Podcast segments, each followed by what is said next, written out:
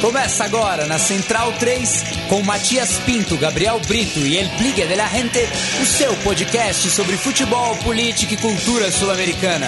Conexão Sudaca.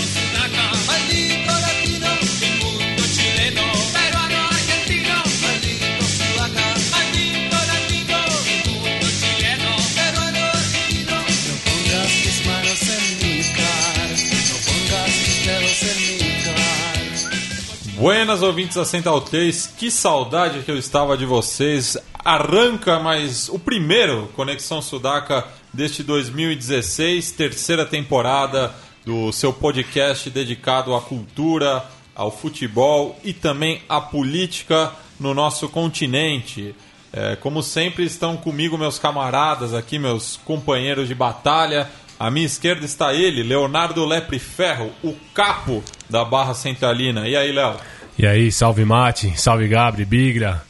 Já estranhava compartilhar o taulão com vocês. De volta, chicos. Bueno, e à minha diagonal esquerda está ele, Felipe Domingues, el Biglia de la Gente. Salve, Biglia. Dali, papá Matias. Opa, Começamos aí a nova temporada, saudando a chegada do novo Intia Funebreiro. opa, sempre. Verdade. Arrancamos amanhã. Amanhã Verdade. começa a B Nacional. Já com um clássico pra ele. Já com um clássico contra o Muerto de Always. É, espero que o Martim seja pé quente para o tricolor de San Martín. À minha frente está Gabriel Brito, o guerrilheiro da informação. Salve, Gabri. Salve Matias, salve Martim também, novo habitante desse acidentado e E mal compreendido planeta, mal entendido e tudo mais.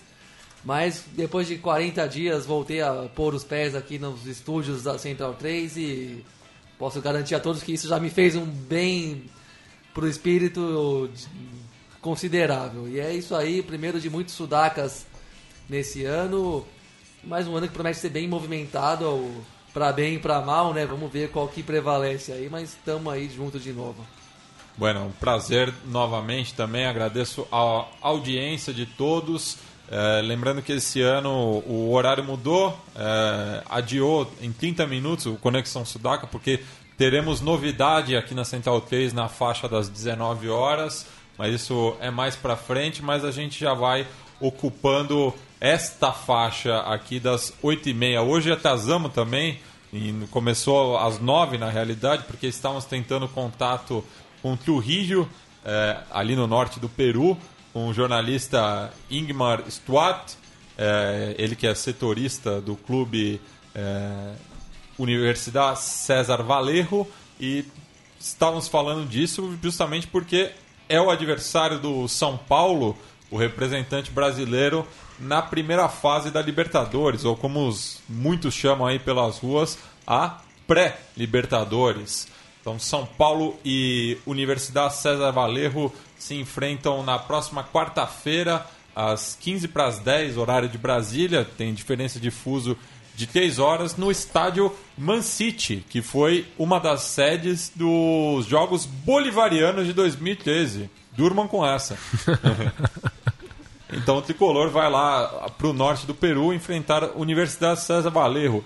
Biglia, o que você pode dizer brevemente sobre o conjunto de los poetas? Eu acho que é um time que pode complicar o São Paulo, assim, porque vem num, há quatro temporadas com o mesmo treinador. é, tem alguns jogadores experientes que jogaram pela seleção peruana. É, caso do mais famoso, o Reinaldo Cruzado, né, que, que esteve há, há pouco tempo no, no Nacional. de Nacional, teve no News. No News, é verdade, no time do Tata Um Martino. bom volante. E também o William Cherokee, que fazia parte daquele time do Peru que chegou na semifinal Sim. da Copa América e acabou perdendo pro Uruguai na semifinal. E também o goleiro Salomão Liebman, que jogou muito tempo também no, no Aliança Lima. E o Panamenho Terrado, o centroavante, também está muito tempo no Peru. Enfim, é um time bastante bem experiente. Também não deve ser fácil jogar em Trujillo. É, bastante calor, um estádio acanhado. César Vallejo, que que foi também uma da- um dos palcos da Copa América, da qual o Peru sediou em 2004. É, inclusive o Peru jogou uma das partidas lá. Acho que foi em- empate com a Colômbia, assim, se não me engano. Enfim, é um time jovem, né? Aliás, a Universidade de César Vallejo também É, teve início ali nos anos 90, o, o clube foi fundado em 95, 96, um time jovem, né, que subiu há pouco tempo. No, Também de ascensão meteórica, né? Um time Sim, muito bem. Mas tem um poder político importante, né? Financiado, inclusive, vamos comentar um pouco mais sobre, sobre as eleições no Peru com, com, com o Ingmar. Mas o presidente do César Vallejo é um dos candidatos presidenciais na eleição que ocorre agora em abril, dia 10 de abril. E. Bom, enfim, um time que também teve, já teve uma participação importante na Copa Sul-Americana. É, po- poderia ter enfrentado o São Paulo até antes, né? É, afinal, o, o Universidade de Serra Valerro foi eliminada pelo Nacional Nossa, de Medellín na Sul-Americana de 2014. né? Eliminou o Bahia. Também. É, então poderia ter já enfrentado o São Paulo. É, estamos aqui com o, o Ingmar. Tudo bom, Ingmar? Sí, todo bien. ¿Qué tal, Felipe? ¿Cómo estás? É, aqui é o Matias falando. É, já estamos no ar e estamos falando justamente sobre a equipe da Uni- Universidade César Valerro. Queria que você falasse um pouquinho para a gente sobre como vem o conjunto dos poetas para essa Copa Libertadores. Mira, Felipe, ¿qué tal? Muy buenas tardes. Un fuerte abrazo para todas las eh, personas que te escuchan. Eh, mira, conversar acerca de Vallejo, sí, Vallejo viene pues ya preparándose eh, en Trujillo, luego de haber eh, estado teniendo una pretemporada en la ciudad de Lima, en la capital. Eh, su presentación fue ante Once Caldas, un resultado por ahí positivo, si se puede decir de una manera, ganando un gol a cero, con gol de Hover, Alejandro Hover, uno de los refuerzos que llegó para esta campaña 2016. Ahora, si te puedo comentar acerca de- del, plantel, eh, bueno, va a llegar con algunas bajas el, el plantel poeta, ¿no? Eh, hablamos de Cruzado, hablamos de Cruzado, por ahí eh, también Hassel Rioja, que por ahí todavía no está al 100% y están esperándolo todavía. Lo de Cruzado al parecer sería eh, un ligamento, ¿no? En la parte posterior de la rodilla que derecha, que pues le- le- no le estaría permitiendo eh, participar del partido de ida, ¿no? Frente al Sao Paulo. É, Boa noite, Inma. Aqui quem fala é Leonardo. É, eu lembro do né, quando teve o sorteio né, lá na- no Paraguai, é, que o, o presidente do, do, do clube, né, o César Acunha, até o, o Franco Navarro, também o treinador, eles tiveram presente. Eu lembro que quando sai o nome do São Paulo, eles, eles disseram que eles se sentiram, ficaram um pouco decepcionados que não era o adversário que eles queriam pegar nessa fase, é, essa primeira fase de mata-mata de Libertadores. O que, que você, você acha que esse pensamento agora, já passado um tempo desde o sorteio, já depois de uma, uma pré-temporada, numa fase prévia, você acha que já mudou? Ou seja, o time já acredita mais numa possibilidade de eliminar o São Paulo? Eh, yo creo que ahora ya están pisando tierra, por decirlo de una manera, en, en el sentido de que, o sea, ya no hay nada que se pueda cambiar y tienen que enfrentar sí o sí a Sao Paulo. Eh, de repente esa idea sí estaba en un momento, por lo que al momento era un equipo pues difícil, ¿no? Y al que se tenemos que, enfrentar. Pero bueno, estamos haciendo una pretemporada con la finalidad eh, obvio que siempre pasar a la siguiente etapa, pero van a tener al frente pues a un, a un difícil rival, ¿no? Con, con trayectoria, con jugadores de experiencia, con un entrenador que ha llegado y que también quiere pues hacer historia con, con el Sao Paulo. Olá, Ingmar. É, quem, quem fala é Felipe. É, antes queria agradecer né, pelo contato. Tivemos falando pela semana e é um prazer falar com você. E comentávamos né, que o César Vallejo tem, tem uma trajetória é, curta né, na primeira divisão peruana, mas conseguiu na tem- na temporada passada o título do torneio del Inca e também fez um bom campeonato no ano passado, é, chegando na, na terceira colocação. Acabou não participando da final entre o Melgar e o Sporting Cristal. Queria que você comentasse um pouco sobre esse processo desde que assumiu o Franco Navarro e as características desse treinador. Eh, mira, desde que llegó Franco Navarro, creo que una de sus mejores campañas, hablando en torneo internacional, fue el 2014, ¿no? Llegando pues eh, a, a fases que la verdad no pensaba, eh, eliminando incluso a un equipo de Brasil, ¿no? Como el Bahía, pero luego se enfrentó a ese equipo colombiano nacional que, bueno, eh, por, por, por errores puntuales pierde, la verdad.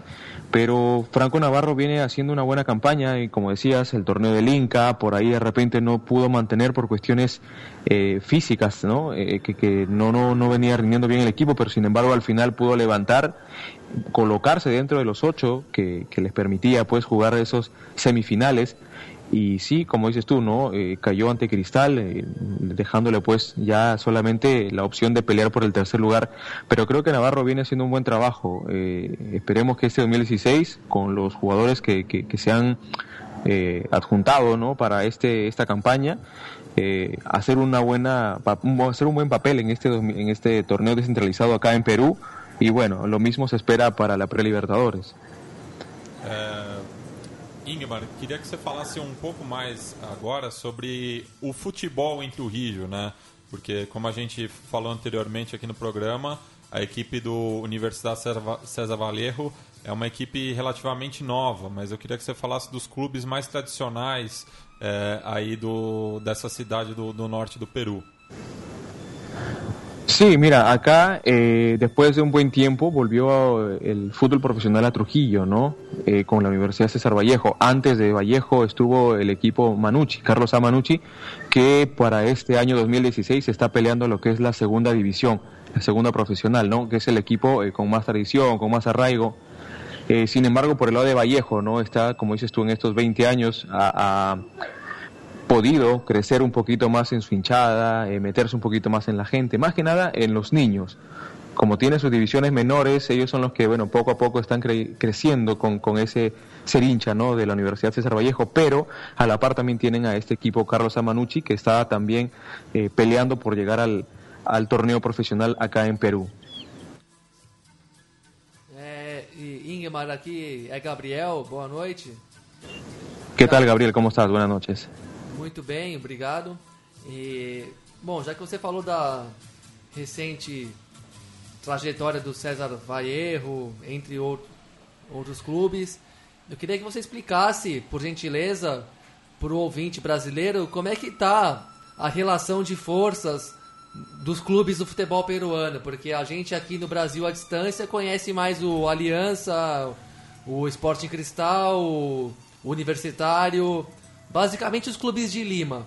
Mas como é que é atualmente o, o a, a, divisão de forças dos times peruanos? Quais são os melhores times dos últimos anos? O que, que você pode contar para a gente sobre isso? Eh, mira, el año pasado, pues eh, la verdad que Tuvo una buena campaña, pero no pudo lograr el, título.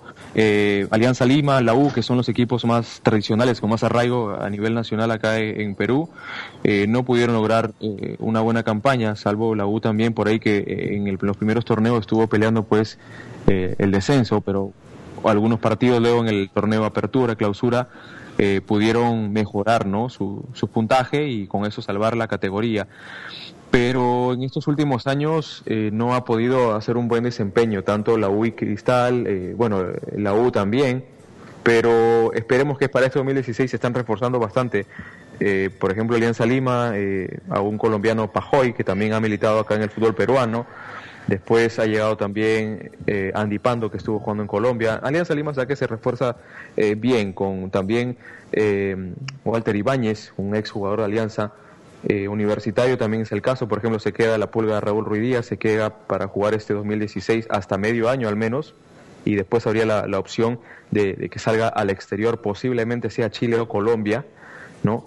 Y Cristal, por su parte, también eh, se quedó seguramente con esa espina de, de, del título del año pasado, y bueno, tiene jugadores de, de nombre, ¿no? Eh, Gabriel Costa, que estuvo en Alianza, el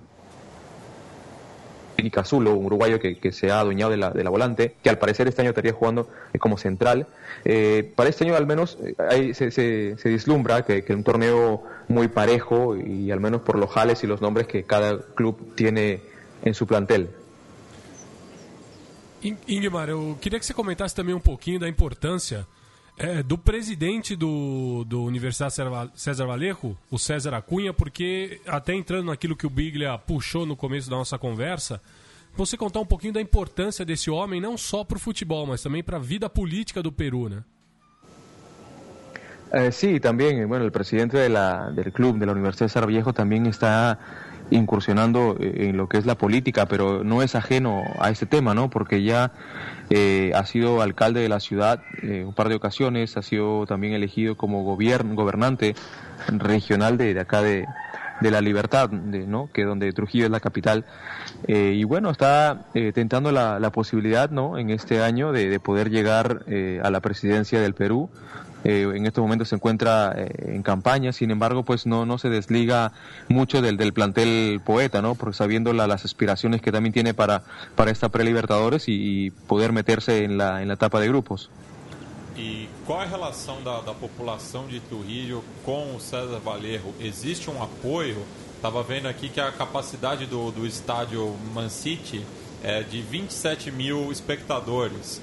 É, qual é o comparecimento da, da, da, população de Trujillo ao estádio? É, o, a população abraça o time? Pouco a pouco, la verdad, Eh, como te decía anteriormente, Vallejo pues está captando sus hinchas, eh, pero los trujillanos en sí aprovechan la oportunidad cuando viene algún equipo del exterior a jugar un torneo internacional tan importante como es la Libertadores, en este caso la Pre. Y sí, seguramente el, el Mansiche pues va a estar eh, de repente no al 100%, pero a un 95% de su capacidad, como tal lo demostró eh, Vallejo cuando jugó la Sudamericana eh, se sintieron muy locales, decían algunos de los jugadores, eh, era impresionante la cantidad de, de, de, público, de asistentes, de trujillanos que, que, llenaron el Mansiche para ver esos partidos que estuvo jugando pues la Universidad César Vallejo en la Copa Sudamericana del 2014. Olá, é o Felipe novamente. É, eu queria que você falasse um pouco sobre o patrono da Universidade César Vallejo, né? um poeta muito importante na história peruana e que dá nome à, à universidade. Né? Trujillo é uma cidade muito importante a nível universitário no Peru, no norte do Peru. Queria que você contasse um pouco sobre esse personagem eh, mítico da, da história literária peruana. Sí, mira, este, el club pues lleva el nombre del, del poeta eh, de aquí de Guamachuco, César Vallejo, ¿no? Que, que, fue alguien pues grande en su época y a raíz de eso es que, eh, bueno, primero se funda la universidad, ¿no? Bajo ese nombre y a raíz de eso, en 1996 es que se decide pues formar el club y que lleve el mismo nombre. Eh, digamos que tiene una partida de nacimiento, ¿no? Porque había la opción de poder comprar la categoría y poder de repente llegar a la segunda profesional. Sin embargo, se optó eh, por, como te digo, que tenga una partida de nacimiento. Entonces se inscribió en la Liga de Tercera División, acá en Trujillo, empezó peleando eh, las pequeñas divisiones, subiendo de categoría, peleando lo que es la Copa Perú hasta lograr pues el título, ¿no? Y luego, bueno, tuvo la, la, desafortuna que, que, pudo, tuvo que bajar a segunda, sin embargo en el 2005, en el 2007 vuelve a la categoría pues de la profesional hasta el momento que, que bueno, ha tenido ya campañas, eh, muy buenas campañas, como la del 2014 que es la más reciente, ¿no? Ingmar, é, falando um pouco sobre o time atual, é, quais nomes você apontaria é, individualmente como jogadores mais importantes do time do Franco Navarro? E se você já tem uma, os 11 titulares que enfrentarão São Paulo na próxima quarta-feira? Eh, sí, mira, eh, ya en los días que han estado pasando hemos estado teniendo la posibilidad de acercarnos al, a los entrenamientos y ya pues está manejando al menos una, una idea de cuál sería el once titular, ¿no? Eh, estaría pues yendo con Salomón Littman en el pórtico, eh, su defensa estaría yendo con Pedro Requena, por ahí estaría yendo Emiliano Succi en caso de el colombiano Luis Cardosa, que como sabemos pues así fue expulsado en el último partido de la Sudamericana eh, de la Vallejo, por tal eh, no va a estar jugando este partido de ida, ¿no? Con la camiseta naranja. Entonces ahí estaría Emiliano Succi. Luego estaría uno de los refuerzos, Cánova, que también eh, estaría pues ahí en, en, la parte central de la defensa. Y por el lado izquierdo estaría Guisasola. Esa sería su, cuart, su, su línea eh, defensiva. Y luego en la volante pues tendríamos a Junior Visa, a Ronald Quinteros y otro de los refuerzos Alejandro Hover para luego eh, un poquito más adelante Daniel Chávez y como delantero neto estaría eh, Mauricio Montes. Ese sería más o menos el 11 titular que estaría arrancando eh, frente a Sao Paulo. pero como sabes, eh, siempre pues se guardan eh, bajo llaves de repente cuál va a ser el once titular que, que realmente ponga Franco Navarro. É, Ingmar, aqui é Gabriel de novo.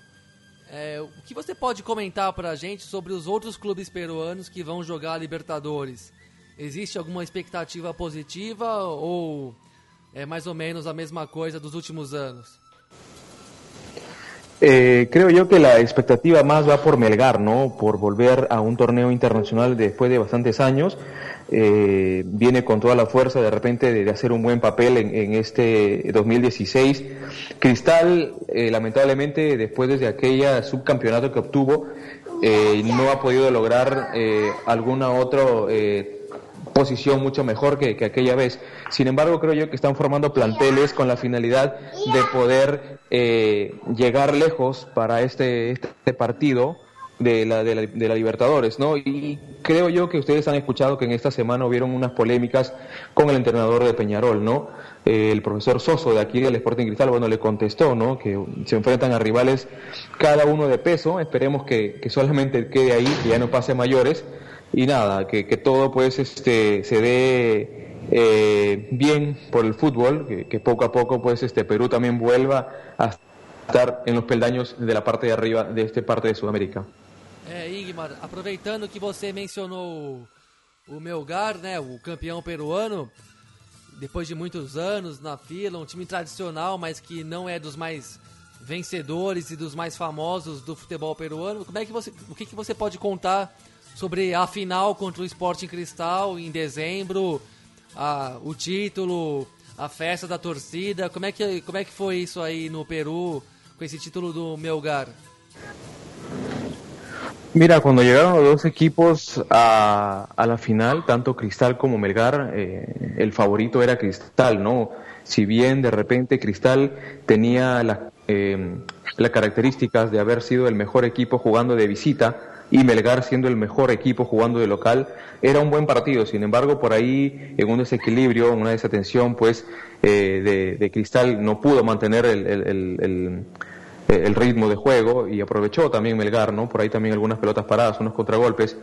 Pero sí, eh, a estos partidos Cristal definitivamente llegaba como favorito, pero eh, al parecer la garra eh, bueno, y la buena técnica también de, de Reynoso que supo plasmar bien su once, se llevó Melgar el título. Y hay que acotar una cosita nada más, que Melgar logra su título, ¿no? su segundo título del torneo peruano, justo cuando celebraba sus 100 años. Entonces, para ellos como que fue también un aliciente más para poder lograr esse título tão anelado em el 2015.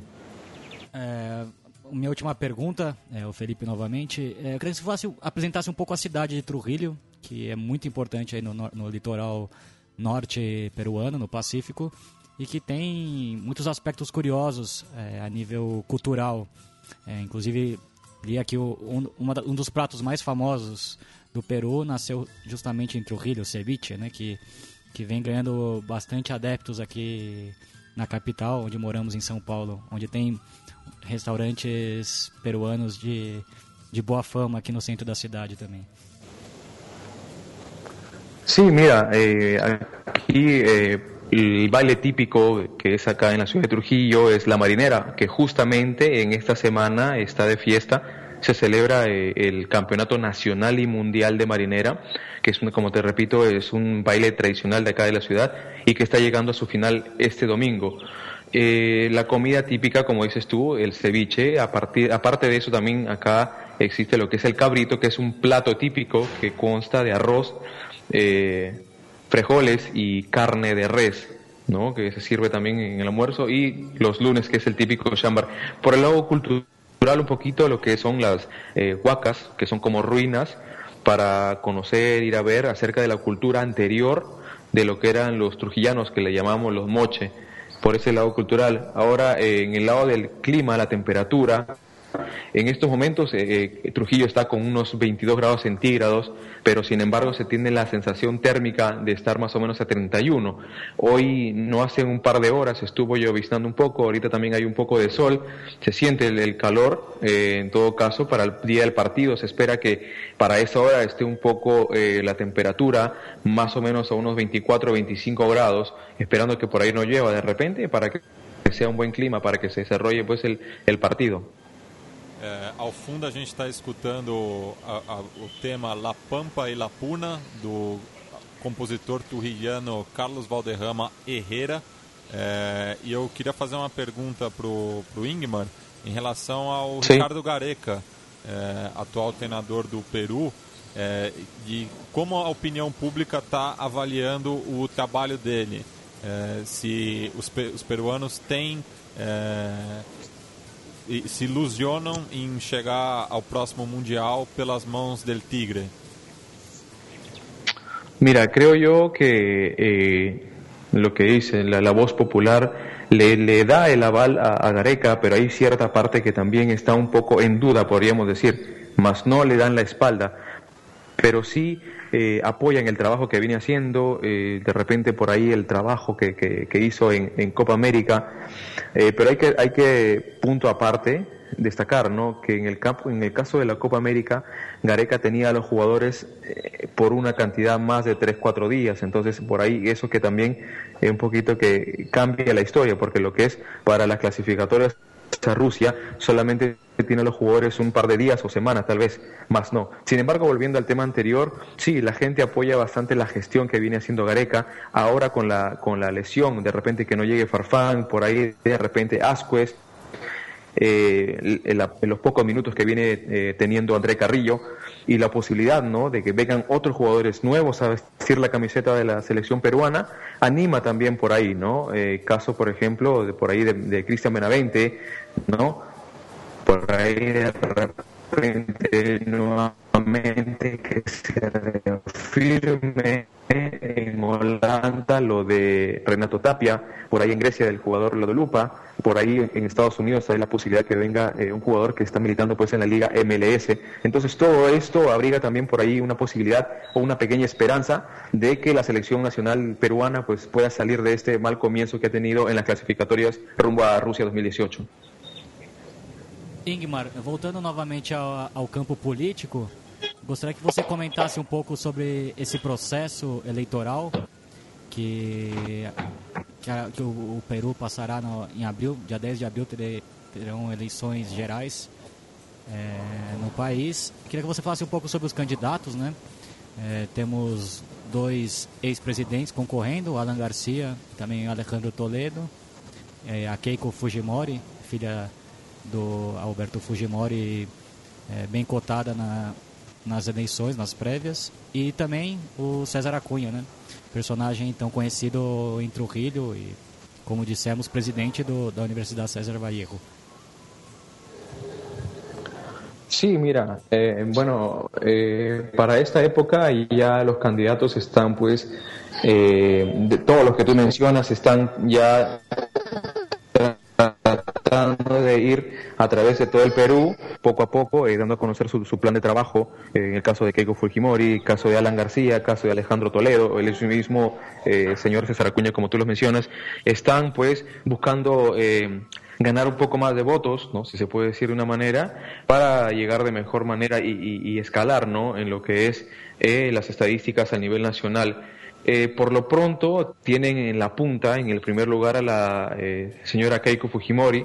Eh, en el segundo puesto están peleando pues el señor PPK, que es Pedro Pablo Kuczynski, así como el señor eh, César Acuña. Un poquito más rezagado ya se encuentra el señor Toledo, el señor Alan García, pero esta justa todavía tiene para un par de meses y seguro de aquí a que se acerque un poco más el mes de abril, eh, las cosas se van a apretar más y ya se estará viendo pues si es que todo queda en una primera vuelta o habrá que llegar a una segunda. É, Ingmar, para emendar esse assunto, né, para completar esse assunto das eleições e da política peruana, queria que você, sem se comprometer muito, sem se preocupar em dar uma opinião pessoal, mas que você queria, eu queria que pedir para você para fazer um, um resumo do que foi o, o- esse período do Ollanta Humala como presidente do Peru e que avaliação básica você faz sobre esse sobre essa presidência e, e o país nesse período. Eh, ¿Me hablas del lado, del lado deportivo? Não, não, do lado geral general? do Peru mesmo. Eh, bueno, la verdad creo yo que siempre he tenido la, la, idea que hay que apoyar bastante al deporte, ¿no? Lo cual me parece que ha, ha faltado bastante en este gobierno. Eh, por ese lado creo yo que esperemos que el otro año o, el próximo gobierno que entre pues le brinde un poco más de apoyo. Creo yo que también por ese lado eh, se puede disminuir un poco más la violencia que está acarreando bastante jóvenes eh, en estos eh, últimos años. Y por el lado económico, bueno, explotar un poco más de repente el medio local, ¿no? lo que es la, la, agricultura, por ahí también los metales. Esperemos que el próximo gobierno pues sepa manejar un poco mejor, tal vez, todo, todos estos temas, el de la violencia, como te decía, por ahí también el de salud pública, que son temitas que la gente eh, pide bastante que se puedan resolver lo más pronto posible. É, Ingmar, queria que você falasse um pouco sobre é, o panorama político é, esportivo no, no, Peru. No caso, sabemos que, assim como no Brasil, a Federação Peruana é governada há muito tempo pela, por Manuel Burga e os clubes não se unem contra essa ditadura na, na Federação Peruana, o que reflete muito tanto a participação da seleção nas eliminatórias e nas últimas Copas Américas, como também é, os clubes é, nos torneios internacionais. É, queria que você comentasse um pouco sobre esse panorama político no, no futebol peruano também. Por ese lado, eh, la gente espera bastante, ¿no? Que este señor eh, Oviedo, el nuevo presidente de acá de Twin Oviedo, de aquí de la Federación Peruana de Fútbol, pues haga un cambio, eh, si bien no radical, pero que poco a poco vaya, se vaya viendo una mejoría, ¿no? Fueron, como dices tú, varios años que el señor Manuel Burgas estuvo a la cabeza de la Federación Peruana de Fútbol y la gente reclama, ¿no? En ese periodo que él estuvo al mando, eh, por qué la selección no clasificaba mundial, eh, se han escuchado versiones, eh, diferentes voces que hablaban de por ahí algunos malos manejos de algunos partidos de la selección, pero bueno, eso creo yo que dejemos un poquito de lado. Sin embargo, eh, la gente ahora pues espera que el señor Oviedo pues haga un cambio para bien, ¿no? Y al, eh, a eso va el, eh, el favoritismo que tiene la gente con, con Ricardo Gareca cuando fue eh, elegido ¿no? Para vestir en la camiseta de entrenador técnico para la selección peruana. É, Ingeman, só para finalizar agora, eu queria que você fizesse um prognóstico do, do duelo da semana que vem entre a Universidade César Valerro e o São Paulo Futebol Clube e se aí no Peru é, como é encarado o São Paulo. Não, não é, como é conhecido o São Paulo, mas esse atual São Paulo, que está num novo trabalho nas mãos do Patom Balsa, como ele está sendo encarado aí pela, pelos meios de imprensa locais.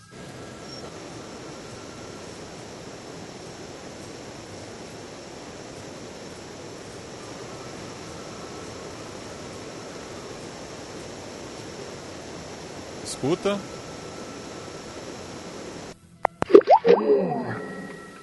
Bem, infelizmente não, não, não, o Ingmar não pôde responder a última pergunta. Semana que vem a gente sabe. Semana que vem a gente vai falando aí pelos meses. Mas... Bom, mas eu conversei bastante com, com o Ingmar né, durante a semana, né, marcando essa entrevista e realmente o São Paulo ainda é visto no Peru, né, como um, um time super poderoso a, a nível continental.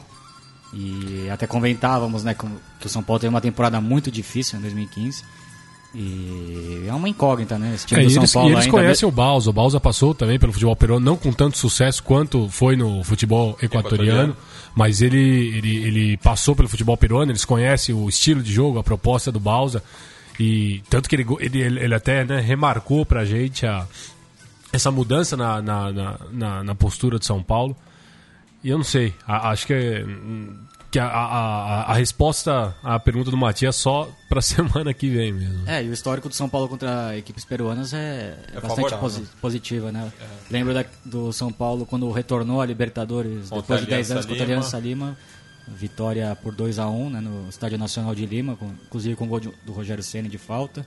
Depois pegou o Cienciano em 2006, também um retrospecto positivo. É, teve dificuldade com o Universitário, né? Perdeu nos pênaltis Não, não, na é, Sul-Americana. ganhou. Não, não, Ah, ganhou. não. não, teve, teve nos pênaltis aqui no Morumbi. Um... Venceu nos pênaltis o Universitário. Venceu nos pênaltis depois de 2 0 a 0 Inclusive levei nosso compás, é, o Ricardo Fernandes, que aliás conseguiu o contato do Ingmar. A, a quem eu mando um ele, grande né? abraço, o Intia da Aliança, que esteve ali torcendo pelo Universitário, uma polêmica até. Mas, enfim, o São Paulo tem um bom prognóstico contra, contra, contra as equipes peruanas, muito respeito, mas eu acho que vai ser um confronto bastante é, complicado para o São Paulo. Um time, o, César Vallejo é um time com bastante jogador rodado, é, um estádio acanhado. Eu acho que pode ser um, principalmente o primeiro jogo, muito complicado para o São Paulo. E pelo lado, o jogo da volta será no Pacaembu também, que é um São Paulo muito forte no Morumbi. Não é um, um aspecto menor jogar fora Mas- do, do, mas do seu estádio. O nosso companheiro Alexandre Gisbrecht fez um levantamento do São Paulo como mandante no Pacaembu eh, nos últimos 10 anos. E o São Paulo está invicto, inclusive jogando partidas, eh, competições sul-americanas. Né? A própria Sul-Americana de 2012. A Universidade, a Universidade de Chile, foi lá. ganhou por um dos, 5 um dos 0. melhores jogos do São Paulo naquele. Você complicou com Um o Arsenal Arsenal de de Sarandi no Pacaembu, um jogo que Sim. Um 0x0, né? Terminou Ué, um um a um. 0x0 1 a 1 Termina empatado. Né? É. Um a um, e o Luiz Fabiano foi expulso na, após o apito final, porque o São Paulo reclamou um pênalti aquele jogo, que até foi pênalti mesmo, foi uma bola cortada pelo braço pelo zagueiro. Isso. E Como é, que, só... como é que chamava aquele zagueiro do Arsenal de Sarandi que deu um carrinho monumental no, No Ronaldinho, Ronaldinho Gaúcho? Gaúcho, o Brigueri. Brigueri. Bragueri. Bragueri. Bragueri. E depois Ah, São Paulo perde o jogo lá em Sarandi. Com Perde gol 2x1 dele. com O o gol. estava lá. Estávamos lá com. Meu Deus. Isso mesmo. E E o, e o juiz na ocasião Era o era o Vilmar Vilmar Rodan. Rodan, que persegue o, E o o, São Paulo. e o goleiro era o Campestrini, que ficou. pegou e- muito contra o São pegou Paulo. muito, Acho que ele inclusive. jogar no Brasil É, ele que é bom época. goleiro e, é- e estará na pré-Libertadores também, com, é, goleiro do, do Puebla. do Puebla. Vai enfrentar, enfrentar o o, Racing. o, Racing. O Racing. Inclusive, essa, da história do Campestrini é legal, porque como quem conhece ali o estádio do, do Arsenal ali em Sarandi, O é, El Viaduto. o El Viaduto é bem pegadinho ali a, a, a parte do alambrado com o gol. E a torcida de São Paulo, claro, ele teve pouco trabalho naquele dia, então enquanto o Arsenal atacava, a torcida de São Paulo falava, ah lá, aquilo ali que é goleiro, ficava gritando pra ele, ah lá, aquilo ali que apontava pro Rogério.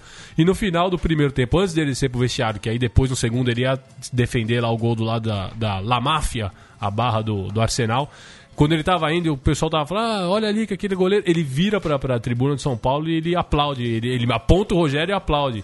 Então a torcida de São Paulo, ali ele quebrou a torcida de São Paulo, que parou de xingar e começou a gritar o nome E, dele. e foi o jogo da declaração polêmica do Lúcio. Do né? Lúcio, que foi Quando embora saí, antes. estava empatado. É, um que pedaço de erro de puta. Uma declaração, uma declaração que não passa impune nem no futebol de várzea. Assim, você É. é, substituído, reclama e fala, tomar não, um pau tava no 1x0 vestiário." pra nós quando eu saí. Você tá falando isso, você vai ficar o resto do ano no banco. Basicamente isso. E curiosamente, quando ele saiu com, contra o Atlético Mineiro, expulso toscamente, também, Também estava empatado. É, enfim, é, já que citamos o Racing, né, é, é, que enfrenta o Puebla, primeiro jogo no México, é, na madrugada de quarta para quinta, meia-noite e 15. Madrugada pra gente, porque lá é, sempre sol. Sempre só no México, impressionante. Da Um. Acapulco eterno ali, né? É. Então, algum prognóstico para esse jogo? O... Prognóstico de sol, como a gente disse. Vai fazer calor. Ah, eu acho, eu acho que o Racing vem muito forte para Libertadores. É, tem um favoritismo claro nesse confronto. Con- Contratou o Litia Lopes. Manteve a base, conseguiu manter o Gustavo Bol. O próprio o Milito, que decidiu ficar um pouquinho mais Exatamente só para jogar jogar. Libertadores. Agora, o Gustavo Bol, ele, ele forçou um pouco a barra. Ele, ele queria sair do Racing, até a própria proposta do Corinthians estava convencendo ele. Ele, era um- ele tinha o interesse de, de ter um- uma movimentação agora, até porque ele tinha que aproveitar o bom momento para fazer luva, para fazer um, um contrato um pouco mais mais encorpado para ele fazer o, o, a- o pé de meia, como dizem por aí, né? que já deve ter um baita de um pé de meia. Mas ele forçou a barra porque ele tinha feito, ele tinha renovado o contrato com o Racing há menos de seis meses. E aí o Victor Blanco ele sai falando, a gente não pode ficar renovando contrato de seis em seis meses só porque o cara tá jogando bem, né? E aí eu acho que ele perdeu um pouquinho daquela da, da- daquele posto de, de- no coração do torcedor do Racing. É, e o Racing vai buscar o Lisandro Lopes, que tem uma história bonita também no clube. é, a princípio como reserva ali. Já que o Marcos Acunha também vem muito bem, fez um partidaço contra o Boca, vitória, vitória por 4 a 2 no torneio de verão. O Racing que joga o clássico de Avejaneda nessa noite de sexta-feira, lá em Mar del Plata. Com equipe reserva, né? Já se poupando para essa. É, apenas o Sarra, né, como titular. O Sarra que não pode jogar a primeira partida, foi expulso contra o Guarani nas quartas de final da, da Copa Libertadores. Conseguiu manter o Lolo, né, que era Alvo de muito clube aqui no Brasil. Flamengo principalmente, manteve a base, trouxe também um bom reforço, o Vismara, que Baita reforço. É um bom La Bruja jogador. Vismara. Baita reforço. Jogou no Huracan, foi peça-chave nesse, no desempenho do Huracan. Imagina jogando com o Videjo ali no meio. Não, não passa ninguém. É, então, ele vai, vai brigar por essa vaga. O Luciano Alwed terminou muito bem a temporada, deve ser o titular ali na- como segundo volante, o Vismara ficando um pouco mais. Ou o Videla, o Videla que depois do título teve uma queda, Teve né? uma queda brusca, mas também aí ele tem a, a- Aí o Racing deu sorte, né? Porque além de dar contratação até da- do, do Vismara, o Alwade estava jogando demais. E, e só, e só que a gente tava. Já que a gente tava falando do Racing, para não esquecer, o caso do Brian Fernandes, né? Que, que outra foi, foi pego aí pela uma reincidência no exame antidoping pelo uso de cocaína e tá, tá suspenso aí pela, pela Comebol. Ele que é um jogador promissor, né? Foi muito bem no- na temporada passada, é uma pena. Um jogador de lado de, é, de segundo atacante também, muito importante.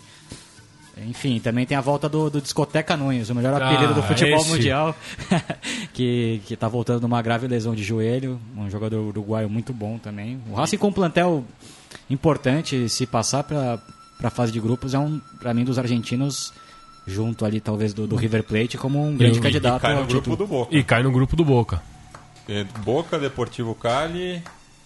Ah, é forte. É, É um grupo forte, né? O Deportivo Cali, que foi campeão da- do, do primeiro torneio da temporada colombiana. É. É o time Mas dirigido pelo Pecoso Castro, né? Que Acho que é a o gente treinador vai do, entrar- do América de Cali, que eliminou o Racing em 2003. Provavelmente a gente vai entrar nisso, mas isso que, o- que o Bigla falou é importante. Eu não sei se eu colocaria. é, a gente sempre está acompanhando no- a movimentação do mercado lá na Argentina, a gente colocava, colocaria o Boca disparado como, como um, um dos. O argentino favorito para essa Libertadores. Mas aí que é legal esses torneios de verão que tem lá, né? Que a gente vê. O River, que entrou no torneio de verão super desacreditado, tá saindo Ganhou com a moral clássico, alta. Apesar que amanhã tem outro, né? Sim. E o Boca perdeu tudo até agora, inclusive o Super Clássico que jogou com os titulares. E a né? gente já vai ouvir no- hoje no no Que Lindo é Ser Futebol que tem um- um- uma narração sobre uma das derrotas do Boca nesses amistosos que não, não são tão amistosos. Perdeu os três não jogos. são nada perdeu, amistosos. Perdeu os três jogos, né? O último com o Estudiantes. Que é desse mesmo que eu tô O Estudiantes falando. que agora é dirigido pelo Vivas, né? Que é outro bielcista, né? Que trabalhou com... Jogou, é, foi Bielsa- técnico do E- e, Quilmes. e só falando do, do Puebla, né, adversário do Racing, que tem como destaque o Matias é, El Chavo Alustiça, é, E é dirigido pelo, por um argentino também, né? Pelo Pablo Marini, Pomelo Marini, É. Ele- que, que, que foi assistente do Tolo Gallego muitos anos no, no Como News um- também no, no Toluca, né? Foi campeão mexicano com o Gallego. Como um e- 78,3% dos times sul-americanos são é mais um Treinado clube por um argentino. é treinado por um E argentino. o Alustiça que foi um dos artilheiros da, da edição de 2012, se eu não me engano, da Libertadores, pelo Deportivo Quito. Fazia dupla de ataque com o, Fidel Martínez. Fidel Martins, Fidel o. Neymar equatoriano. o Neymar equatoriano. É, passando é, pelos outros confrontos, né? Falamos de Racing, vamos falar do Huracan, que teve a baixa do Vismara, mas manteve o Ávila, né? Que era muito citado aí nas janelas de transferências e que recebe o Caracas no Palácio Tomás Ducó na abertura dessa primeira fase da Libertadores, nessa terça-feira, às 8h30, horário daqui do É, Brasil. O Huracan com um time bastante veterano e vice-campeão da Copa Sul-Americana. Lembrando que o, o Globo foi perdeu a chance de, de passar para os oitavos de final exatamente na Venezuela, no último jogo com o Mineiros de Guaiana. O Caracas A única derrota né, única derrota. O Caracas é, teve uma temporada ruim é, na Venezuela, acabou perdendo os dois torneios, primeiro pro Tátira e depois pro Trujillianos, né, que está no, no, no grupo 1. de River, é, Strongest e o possível vencedor de São Paulo e, e Universidade César Vallejo. É, acho que o trunfo do Huracan realmente é o que o Matias destacou aí, é ter mantido a base, apesar do Bismarck vai fazer uma uma falta, mas ficaram o, o próprio Ávila, o Toranço, o Espinosa, o Montenegro, são jogadores que que, que fizeram um, um, uma boa Copa Sul-Americana e deram o gostinho também na Copa de Verão de vencer o clássico do São Lourenço, que era uma coisa que não acontecia lá em Mar del Plata há muito tempo. Né? O São Lourenço que vem com o Pablo Guedes como treinador, muito interessante, que fez bela campanha pelo Palestino, um treinador muito ofensivo. Já tinha feito uma baita uma campanha no Nova Chicago também, tinha Sim, sido revolucionário. Foi campeão no, no, na B Metropolitana, um cara pra gente ficar de olho, futebol bem ofensivo estilo São Paulo e Bielsa. o Gabriel teve, teve no Assistiu. Uruguai assistindo o Palestina e, Palestina o e o Wanderers, né? Joguinho interessante, foi 1x0 pro Wanderers, mas aquele estilo bem uruguaio mesmo, de aproveitar a chance que tem, não, não vacilar muito, se defender bem. O Palestino jogo, você via que é um time tecnicamente interessante mas era um mais finalizado, um time que, que para fazer gol não tinha muito talento, mas para chegar perto do gol e para fazer o jogo rolar, até de uma maneira bem ousada assim, com aquela coisa meio estilo Bielsa São Paulo mesmo de deixar o líbero sair fazer a saída de jogo, abrir a, o zagueiro para receber a bola bem pelos lados e subir o resto do time. Assim, é que demora um pouco, né? Normal. Não, vai, é bem vai, difícil assimilar esse, é, é esse difícil. jeito de jogar. E o São Lourenço tem, um, tem um elenco muito de, recheado de que veteranos. Do Bausa, né? né? Não, a herança do Bausa ainda é muito time, forte aí, ali. Com o time que o São Lourenço tem, não existe fazer esse jeito de jogar. Muito, muita pressão, muito vigor físico e o São Lourenço tem muito muita veterano. exposição de espaço mesmo, assim, mesmo, mesmo pra zaga, quando tá com a bola no pé, o time tá muito exposto, a zaga tem que sair jogando de uma maneira que dá um trabalho mesmo, que não é tão simples assim, quando você pega um time que marca a pressão, não é tão fácil fazer, fazer esse jeito de jogar dar certo. Jogar com basicamente no 3-4-3, assim, né? Você tem que estar com o time muito, muito azeitado e muito entendido de setor para setor para isso daí funcionar sem virar um queijo suíço. E né? o São Lourenço que entrou num grupo bem complicado, né? É, só falando antes do, do, do grupo do vencedor de Huracan e Caracas, né, que cai também num grupo complicado, grupo 4, ao lado de Nacional de Medellín, Penharol e Sporting Cristal. Enquanto que o São Lourenço, o grupo já está fechado, é, comparte com Grêmio, LDU e Toluca. Né? Para mim é o segundo grupo mais difícil depois é, do grupo 2, que é, tem Nacional do Uruguai, Palmeiras, Rosário Central e o vencedor do outro confronto dessa terça-feira é, entre Universidade de Chile e River Plate do Uruguai. É, esse jogo que vai ser realizado em Montevideo. É, não, não sei ainda precisar qual Cantia deve ser, mas imagino que seja o Luiz Franzini, já que o Parque Sarou, de, de Não- propriedade não- do, não como. do River, não tem iluminação artificial Acho e é o jogo vai vez. ser às 15 para as 11. É a primeira vez que o River joga. Primeira vez que o River joga na, na Libertadores, estreando junto com o Puebla. São os dois estreantes. Já sabemos para onde está apontado o nosso carinho especial nessa edição da Libertadores. Ah, eu, eh, nesse duelo eu pendo para a Universidade de Chile. Viu? Mas é o, o River que é dirigido pelo Juan Ramon Carrasco, que é um personagem, né? é um baita, figuraça. é uma baita figura. Ele jogou no São Paulo, inclusive no Racing também na Argentina, e é- treinou a seleção uruguaia, é um treinador muito ofensivo e bastante polêmico, né? Com preleções impagáveis. Quem, quem tiver curiosidade procura Juan, Juan Ramon Carrasco no Charla YouTube. técnica. A charla técnica de Juan Ramon Carrasco. Ju- justamente justamente no, no, num jogo pelo River, quando o River estava disputando a a Sul-Americana, na qual foi muito bem, E perdeu a até ser semifinal da goleado pela LDU. Muito bem, até que um dia. Mas eliminou o Vitória com propriedade no, no, no. Barradão. E era, um- era um time legal de ver jogar, assim, bem corajoso, assim, e, e que merece uma menção especial, porque era um time muito limitado, jogando com uma coragem absurda, assim, coisa que pa- parecia futebol dos anos 50, assim. Na seleção uruguaia também. Olaria tem- e Flamengo no Maracanã e olaria com cinco atacantes e dane-se. Não, né? teve um Brasil Era Uruguai- isso, o, o time desse River Plate do Carrasco. Teve um Brasil-Uruguai com o Juan Ramon Carrasco também, que foi um jogo que o Uruguai se abriu contra o Brasil como poucas vezes eu vi É, na história. o, né? o Carrasco tem essa característica de ir pra, pra, pra cima e as ganha mesmo. E Eu tava lendo no, no Diário Ovação, essa semana ele teve um amistoso entre o River Plate com o, o Juventud, Bom, Juventud de las Piedras. Ah, sim, com o Arthur E ele foi o, o juiz do o amistoso e brigou com, com, com o meio campista do, do Juventud de las Piedras que deu uma entrada no jogador do River Plate, ele perdeu a linha e foi pra cima do, do cara.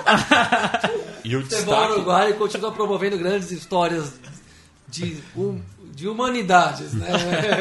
o cara É uma baita figura humana, realmente. E já pelo lado da, da Universidade do Não, Chile, isso aí, só, só terminando o River Plate, tem o, o destaque do Michael Santos, que tem o nome ventilado no, no Penharol, mas segue ainda no, no conjunto da Arceneiro. Ele que fez seis gols no, no último campeonato uruguaio. É, é uma das joias do clube, já foi convocado, inclusive, pra, pra- pelo maestro Oscar Tavares. E tem também dois brasileiros, Ronaldo Conceição, de jogador experiente, já está há muito tempo no Uruguai, e também o Meia Marquinhos. Então, do- dois talentos brasileiros aí sendo aproveitados pelo conjunto do, do Juan Carrasco. Já pela Universidade de Chile, Ah, então, tem o treinador que. Sebastião Becassese, né? Que era assistente do sim, São assistente Paulo. do São Paulo, Então- aquele cabeludinho. Isso. É. Ele fez parte da comissão técnica daquele timaço da Laú, dirigido pelo, pelo próprio Sampaoli, campeão da Sul-Americana. E, e teve alguns reforços importantes, né? O Fabio Monson, lateral esquerdo, que foi campeão olímpico com a Argentina em 2008. E o, o mais polêmico de todos, né? O Gonçalo Gon- Rara. Gonçalo Rara, né? Que, que, que tava no futebol alemão. liberado pelo Mainz depois do, do incidente da dedada e que vai ter como companheiros o Matias Corujo e o Guzmán Pereira que Ou estavam se- naquela seleção uruguaia. é, é o que vale destacar, né? O, o- ou seja, a, a Laú, ela, agora jogando com o River, ela volta a Montevideo. ela- o Rara volta a, a Montevideo, volta a encontrar os uruguaios. Vale, É curioso. vale aquela recepção. Mas lá, a Laú que tem jogadores interessantes, né? No, esse, esse último ciclo não foi muito positivo pro, pro time da Laú. Mas tem ali o Lorenzetti, que é bom jogador. Tem também os dois uruguaios, o Corujo. É, os- os- alguns dos remanescentes do, do, do Sampaoli, né? É, Teve a baixa do. o, do- do- o Matias Rodrigues voltou depois de uma temporada ruim no Grêmio. É, enfim. Mas é um time interessante, né? Com, com esses dois reforços também. O Johnny Herrera teve uma temporada ruim, mas acabou sendo campeão da, Copa, Chile, em cima do do Colo-Colo. Nos, pena, nos pênaltis, com grande atuação do Johnny Herrera. Enfim, um time pra ficar de olho até. um- É, mas imagino que o vencedor dessa, dessa chave da primeira fase não vai ser páreo para os outros Não. concorrentes do grupo 2, um grupo muito forte realmente, com a volta do Rosário Central, o, o Nacional que sempre tem, tem a camisa, né? que acabou perdendo seu goleador hoje, Ivan né? O- Alonso, Alonso, Ivan Alonso baita jogador. Apesar da idade avançada, é um baita, de- é um baita delanteiro. É, mas a gente também não pode iludir os ouvintes e falar, nossa, um baita delanteiro. Eu tava falando com o Billy aqui vindo do carro, a gente veio junto pra cá. Falei, pô, o River contratou o Ivan Alonso, essa, a essa altura da carreira não é pra tanto também.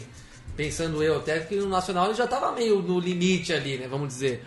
E é, também isso reflete uma certa falta de opções aqui Não, mas no eu acho, eu acho até que né? ele vinha muito bem, Gabriel. Não, eu acho ele que ele vinha vinha. No Campeonato Uruguaio do ano passado, ele vinha muito bem. Nos clássicos contra o Penharol, ele, teve muito sendo, bem. Tava, a, a convocação dele estava até sendo, Tá sendo cobrada, cogitada né, na imprensa. Não, pra- o, pra- jogador pra- tec- o jogador tecnicamente comprovado, mas pela idade, assim, e você acompanhando notícias de que todo mundo tá indo embora para outros lugares, assim, né? Pra falar do time do Corinthians que desmanchou, é, reflete uma certa falta de opção mesmo.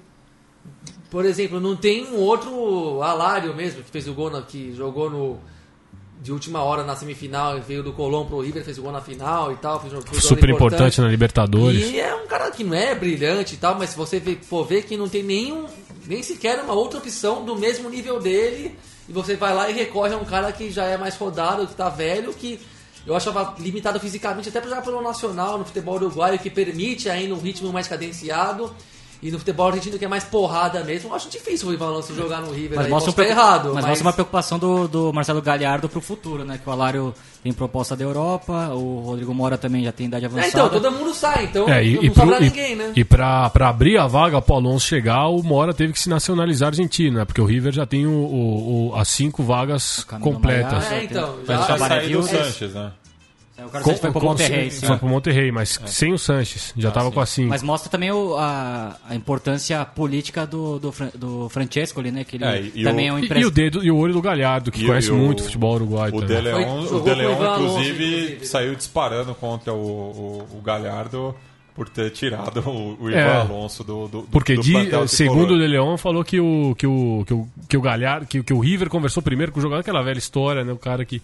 Não, a- Na verdade, o Galhardo que, que treinou o Alonso quando ele foi técnico pelo Nacional, Nacional. deve ter falado diretamente pra ele: ó, seguinte, quero você aqui. O que, que você acha? Pega o buquebus e... Vem no das 5 e meia. É. Você tá aqui. Mas falando um pouco do Nacional, que que se desfez de alguns jogadores veteranos, né? O Munu acabou virando treinador, um goleiro, Ele tá fazendo um bom papel. fez um bom papel. Também o Recoba se aposentou. Tá jogando futebol de praia lá, O na Arisme- praia de Pocitos. O Arismendi, que era o, o patrão do meio campo também. Se preparando pra Murga.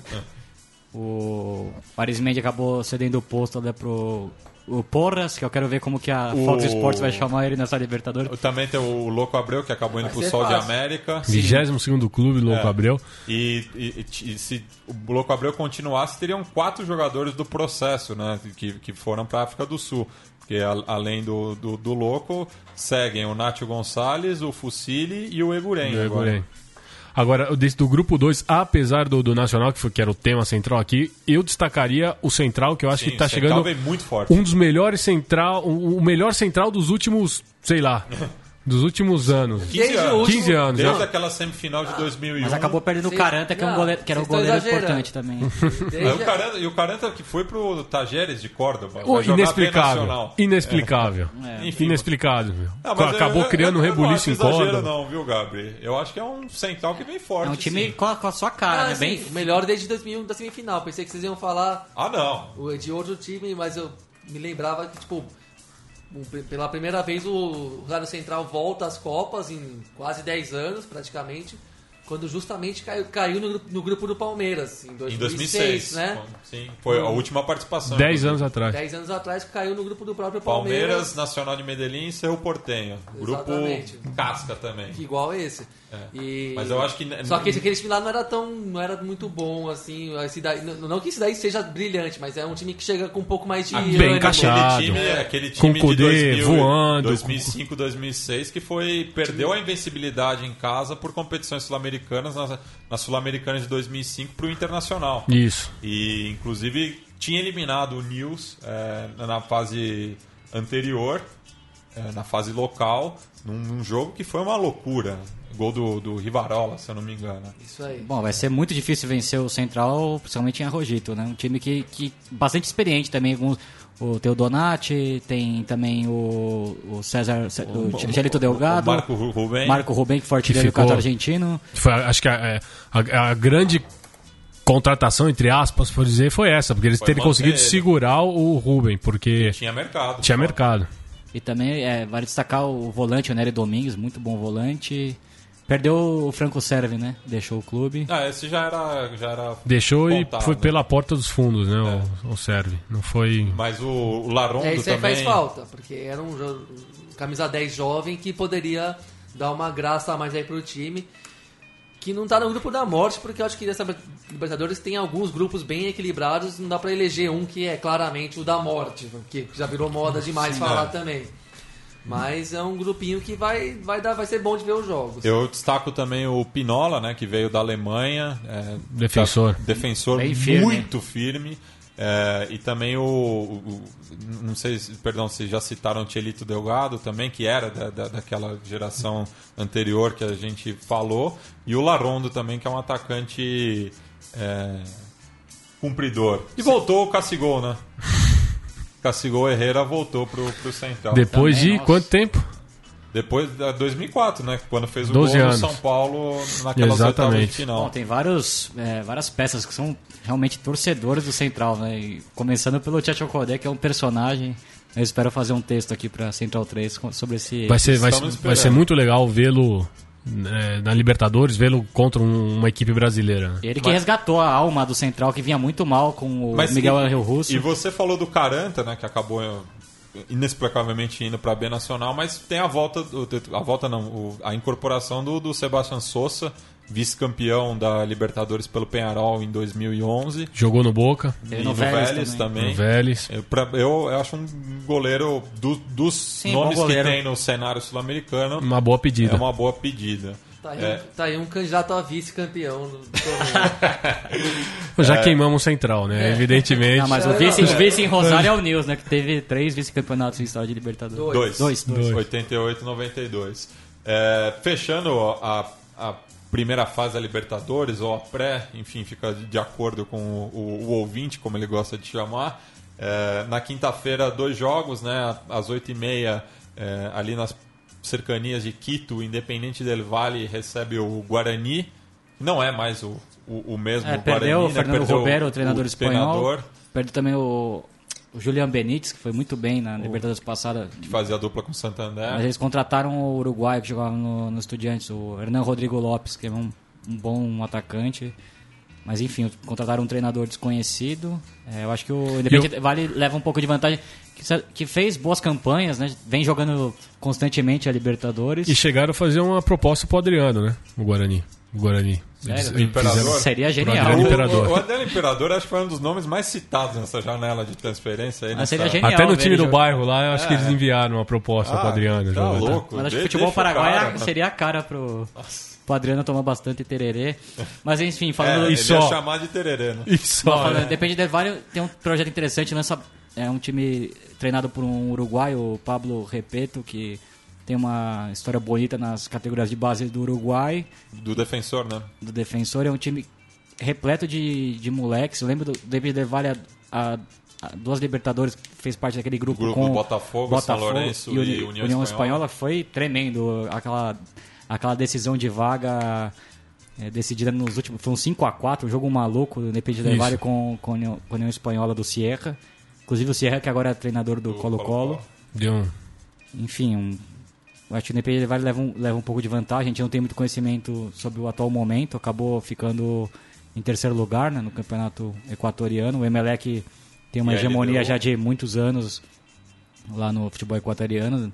O Gustavo Quinteiros deixou o Emelec para assumir a seleção, mas o Omar de Felipe manteve a, a base e o time E, vo- e você citou o Colo-Colo, né? Justamente é, o- é o grupo que o vencedor desse confronto vai integrar, o grupo 5, ao lado do Atlético Mineiro, que também compartilhou o grupo ano passado com o Colo-Colo, é, com também o, Atlas. o Atlas E o do Santa México e o Santa Fé.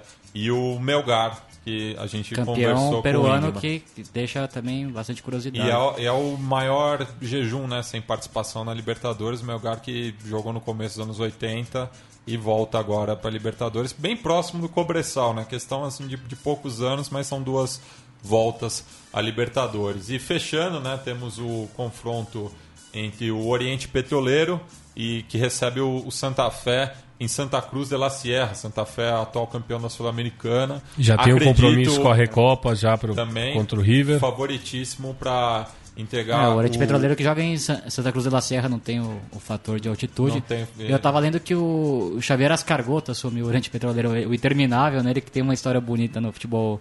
É, treinador Boliviano. basco, né? Sim. Que levou o- A a, Bolívia a para a Bolívia Copa em 94, 94. e foi semifinalista com o Bolívar há du- há duas as temporadas. duas 14. temporadas. E o vencedor desse confronto é, vai chegar no grupo do Corinthians junto com o Cobressal e o Cerro Portenho.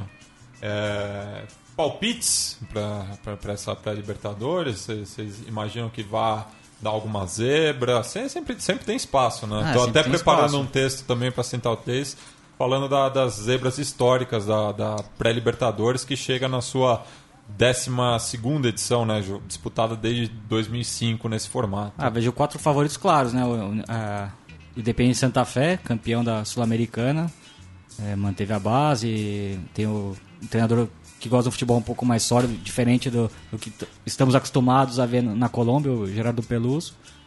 Eu acho que o São Paulo claramente também como favorito, o Racing por, to- por ter mantido a base, a Universidade é, de Chile pela, também por ter vários jogadores de, de renome e um processo de um treinador que conhece o clube. E, e, e até pro, pro Corujo e pro Guzmán Pereira é um clássico pessoal também para ele, já que o River é o, o rival do Montevideo Wanderers que revelou os dois.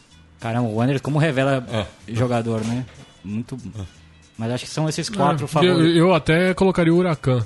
Eu arriscaria. Favorito. Eu arriscaria uma também pedrinha no. Huracan. É, a Venezuela e Bolívia que só classificaram pela primeira vez ano passado, né? Nu- Nunca tinham Não, é. classificado. Então imagino que Santa Fé e Huracan também tenham essa vantagem. A gente citou o, o amistoso né, do, do, do- River Plate pelo torneio de verão é, com o Estudiantes e que gerou um áudio Do Boca? do, do Boca, perdão. É, o, o Boca perdeu por 3 a 1 né, lá em Mar del Plata para a equipe Pincharrata e gerou um, um desses áudios é, curiosos, né, que a gente vai ouvir agora no nosso quadro é, Que lindo es el fútbol. el genio del fútbol mundial. Y es el tercero tocar para Borruchaga siempre Maradona. Genio, genio, genio, ta, ta, ta, ta.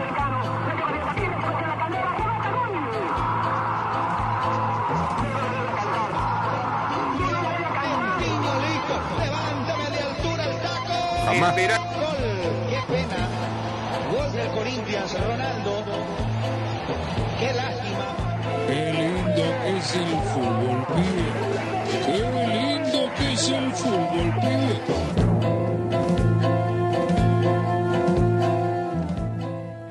Então vamos acompanhar aí a narração do Daniel Mojo é, no- em relação ao, ao segundo gol do, do Estudiantes no, no torneio de verão. Estudiantes que surpreendeu, tanto, tanto é, surpreendeu o Boca, que era favorito nesse confronto. E é, te- temos um, um novo. é, como, era o nome do, do, do narrador? Do, o Alberto Raimundi. Alberto Raimundi. Te- Temos um novo Alberto Raimundi.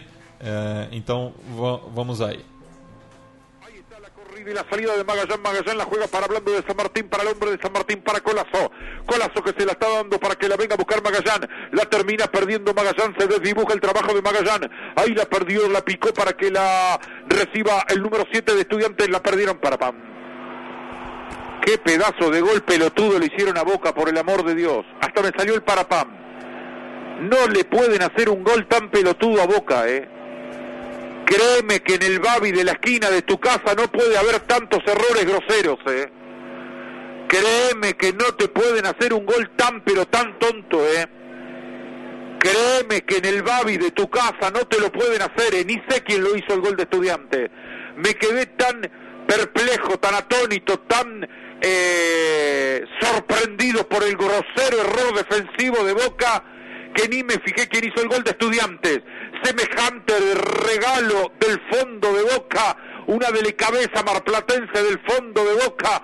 Por el amor de Dios, por el amor de Dios, muchachos. Pelo amor de Deus, muchachos, aí o, o desabafo do, do narrador partidário Daniel Mojo. é, e que realmente o gol foi É, o bizarro. Boca perdeu os três jogos do torneio de, nos torneios de verão e, nossa, com gravíssimos erros defensivos, né? principalmente no jogo contra o Racing no 4 a 2 é, O Magajan falhando em dois gols de forma bizarra. E o Arroa Barrena tendo bastante trabalho para remontar o quadro chinês para um possível grupo complicado ali com o Deportivo Cali e o Racing no- na primeira fase da Libertadores.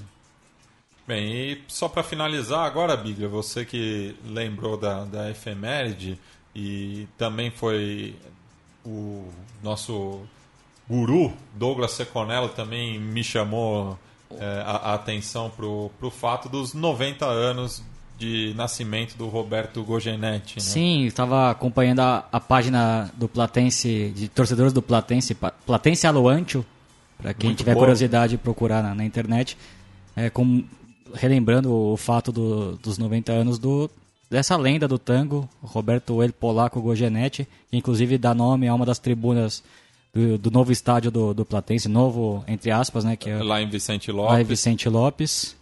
É, realmente uma, acho que foi o último grande cantor de tango O intérprete, com certeza. intérprete do, do tango argentino que morreu em 94, nasceu em- no, no dia 29 de janeiro de 26, faria 90 anos, uma figura, ele nasceu em, no bairro de Saavedra, no bairro do, 40 anos antes do Romário, né? Também, diga-se de passagem. Caramba, que data, hein? Só personagens. Um, realmente, um, além de, de um grande cantor, também um. Realmente, eu acho que o grande lado do Gogenetti era a sua presença no palco. Além de um grande cantor, uma linda voz, ele inter- interpretava com, com muita classe e com um lado cênico bastante aguçado. Tanto que nos anos 80, já bem senhor, ele, ao lado do, de um grande humorista argentino, Jorge El Gordo Porcel, é, interpre- ele interpretava um torcedor do Platense, enquanto o, o Porcel vestia a camisa do Racing. Enfim, vamos ficar com, com um tango muito bonito, Naranja em Flor, pra, Não, Garua. Garoa, vamos tocar Garoa? É. Enfim, Garoa que ele canta no- até num programa do, Sim, do é, é- é justamente esse, esse áudio do, do, do programa Las Gatitas e Ratones, gravação de 1988. É, Garua, que nada mais é do que Garoa em, em espanhol. Que também tem a versão do Carlos Gardel. né? Sim, Essa música de Aníbal Troio, letra de Henrique Cadicamo. Então, é, com isso encerramos. E o, o Seconello me lembrou aqui que ele era motorista de ônibus, mecânico e nas horas vagas uma lenda do tango. É, ele que ficou muito famoso na, na orquestra do Aníbal Troilo, né, no- nos anos 50, e, e- e a sua canção mais famosa é, foi Balada para um Louco, do, do, do Astor Piazzolla também. Então, pau na máquina, até a próxima semana.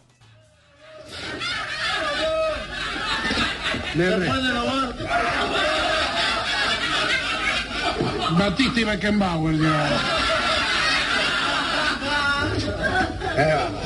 No importa. ¿De dónde venís?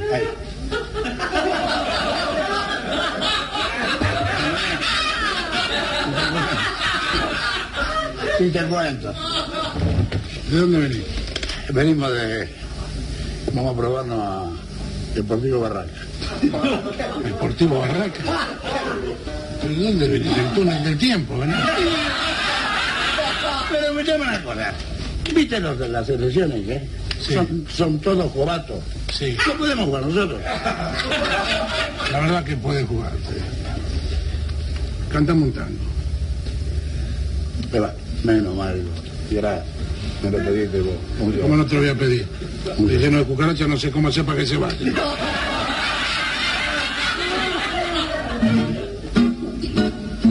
Que noche llena de hastío y de frío. El viento trae un extraño lamento. Parece un pozo de sombras la noche. Y yo en la sombra camino muy lento. Mientras tanto la garúa se acentúa con su púa en mi corazón. Y en esa noche tan fría y tan mía, pensando siempre en lo mismo, mi abismo. Y por más y que quiera odiarla, desecharla y olvidarla, la recuerdo más. Garúa, solo y triste por la acera, parte el corazón tarasido, con tristeza de tapera, sintiendo tu hielo. Porque aquella con su olvido hoy ha abierto perdido. Como un duende que en las sombras más la busca y más la nombra garúa. Tristeza hasta el cielo se ha puesto a llorar. Que noche llena de hastío y de frío hasta el botón se piantó de esquina. Sobre la calle la hilera de focos lustra el asfalto con luz mortecina. Y yo voy como un descarte siempre solo siempre aparte esperándote las gotas caen en el charco de mi alma hasta los huesos calados y helados y humillando este tormento eh, todavía pasa viento empujándome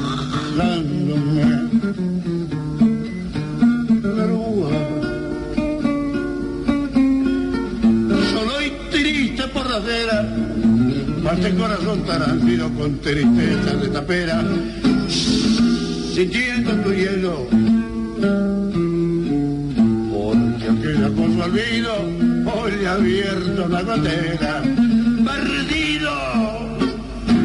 Como un duende que en las sombras más la busca y más la nombra en garúa tristeza hasta el cielo se ha puesto a llorar.